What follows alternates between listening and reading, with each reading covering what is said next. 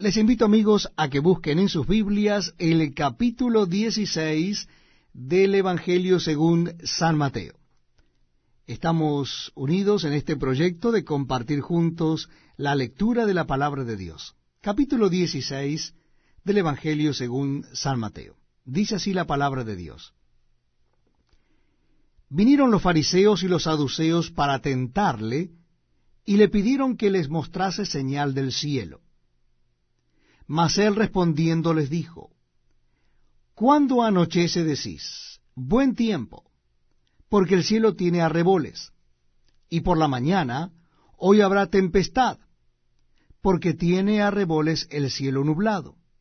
Hipócritas, que sabéis distinguir el aspecto del cielo, mas las señales de los tiempos no podéis. La generación mala y adúltera demanda señal, pero señal no le será dada sino la señal del profeta Jonás.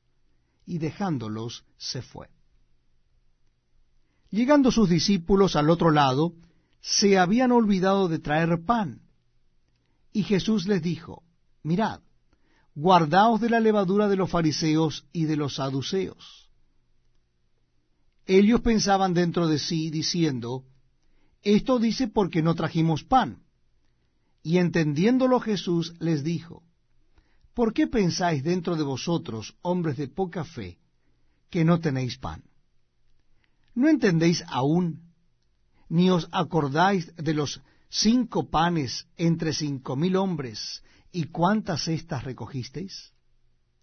ni de los siete panes entre cuatro mil y cuántas canastas recogisteis? ¿Cómo es que no entendéis que no fue por el pan que os dije que os guardéis de la levadura de los fariseos y de los saduceos? Entonces entendieron que no les había dicho que se guardasen de la levadura del pan, sino de la doctrina de los fariseos y de los saduceos. Viniendo Jesús a la región de Cesarea de Filipo, preguntó a sus discípulos diciendo, ¿quién dicen los hombres que es el Hijo del Hombre? Ellos dijeron, unos Juan el Bautista, otros Elías, y otros Jeremías o alguno de los profetas. Él les dijo, ¿y vosotros? ¿Quién decís que soy yo? Respondiendo Simón Pedro dijo, tú eres el Cristo, el Hijo del Dios viviente. Entonces le respondió Jesús, Bienaventurado eres Simón, hijo de Jonás, porque no te lo reveló carne ni sangre, sino mi Padre que está en los cielos. Y yo también te digo que tú eres Pedro, y sobre esta roca edificaré mi iglesia, y las puertas del Hades no prevalecerán contra ella y a ti te daré las llaves del reino de los cielos, y todo lo que atares en la tierra será atado en los cielos, y todo lo que desatares en la tierra será desatado en los cielos. Entonces mandó a sus discípulos que a nadie dijesen que él era Jesús el Cristo.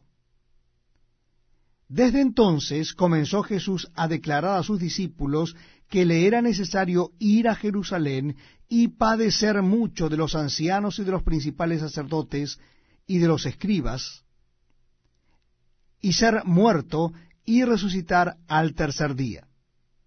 Entonces Pedro, tomándolo aparte, comenzó a reconvenirle diciendo, Señor, ten compasión de ti, en ninguna manera esto te acontezca. Pero él, volviéndose, dijo a Pedro, Quítate delante de mí, Satanás.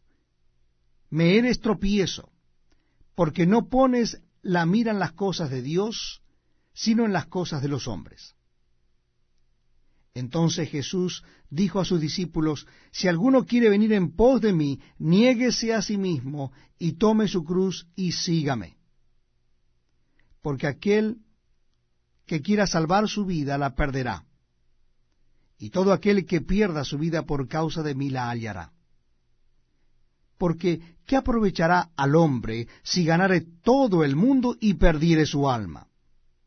¿O qué recompensa dará el hombre por su alma? porque el Hijo del Hombre vendrá en la gloria de su Padre con sus ángeles, y entonces pagará a cada uno conforme a sus obras. De cierto os digo que hay algunos de los que están aquí